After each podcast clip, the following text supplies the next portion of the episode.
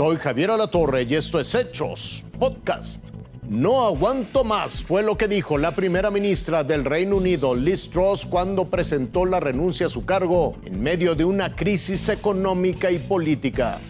Crecen las expectativas para que las aerolíneas extranjeras operen en vuelos nacionales en México. Tabasco, de nuevo bajo el agua. Apenas ayer la primera ministra del Reino Unido aseguraba esto. I am a fighter and not a quitter. Hoy a su cargo hay que agregarle el prefijo ex, porque esta mañana y luego de mantenerse apenas seis semanas al frente del Reino Unido, I have therefore spoken to His Majesty the King to notify him that I am resigning. deja al país de cara a la peor inflación de las últimas cuatro décadas. Se va luego de que las tasas hipotecarias británicas tocaran el cielo. Tras presentar una propuesta presupuestaria imposible de aplicar, tirar la libra hasta mínimos históricos y a menos de un mes de que le quitara el cerrojo a las inversiones en combustibles fósiles. Todo eso en apenas 44 días. Se espera que el Partido Conservador tenga un nuevo líder antes del próximo 28 de mes. Y se cree que entre los candidatos podría estar el ex primer ministro Boris Johnson. Pero lo que ya es un hecho es que la famosa lechuga, aquella que hace seis días la prensa británica lanzara como contendiente de Truss, para ver si aguantaba más en vida útil que la primera ministra en el cargo, ganó la batalla. Raciel Cruz Salazar, Fuerza Informativa Azteca.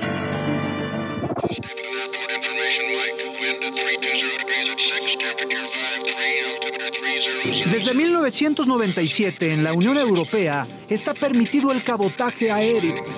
Es decir, una aerolínea extranjera puede ofrecer rutas domésticas dentro del territorio de otro país. surgen nuevas, eh, diferentes eh, tipos de aerolíneas que se llaman aerolíneas de cabotaje, lo cual ha permitido la facilidad del movimiento en diferentes tipos de aeropuertos dentro de la Unión Europea.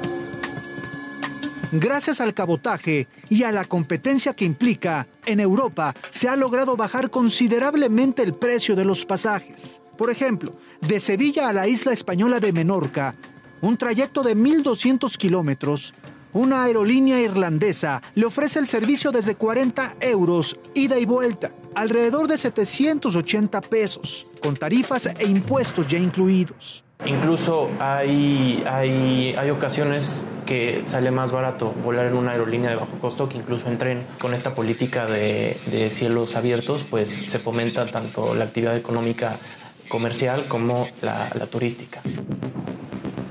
¿Y cuánto cuesta volar en México sin cabotaje? Pues al presupuesto que tenemos aquí en México, es muy caro viajar en, en avión. Para una persona que gana, que trabaja aquí y gana un salario de aquí, es muy caro. En México tenemos eh, el tema de Aguascalientes, que bueno, antes existían dos aerolíneas que facilitaban esta movilidad de vuelo directo, pero ¿qué pasa? Una de ellas deja de vender este vuelo directo, lo cual limita eh, a la persona poder comprar el boleto por tiempo, porque ahora aumenta el costo. Actualmente para este destino el boleto ronda los 5 mil pesos, pero los hay con precios más escandalosos. Por ejemplo, un vuelo de Ciudad de México a Guadalajara por 7 mil pesos, o a Ixtapas y Guatanejo por 8 mil, o el vuelo con destino a Tijuana por 12 mil 600 pesos.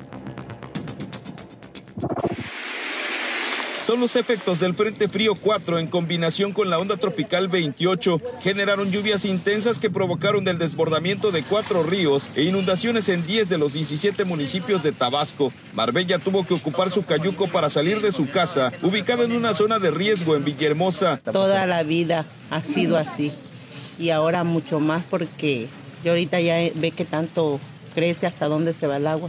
Ya nosotros desde la inundación de hace dos años tuvimos que comprar este, este cayuco porque pues ya nos hace demasiada falta. Al igual que sus vecinos, desde septiembre mantenía levantados sus muebles y enseres para evitar que el agua se los eche a perder. ¿Qué quiere que hagamos? Ni modo.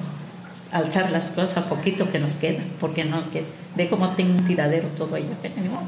De acuerdo con el último informe de Protección Civil, son 87 las localidades en estos 10 municipios las afectadas. Unas 600 viviendas se encuentran inundadas y más de 1.500 anegadas.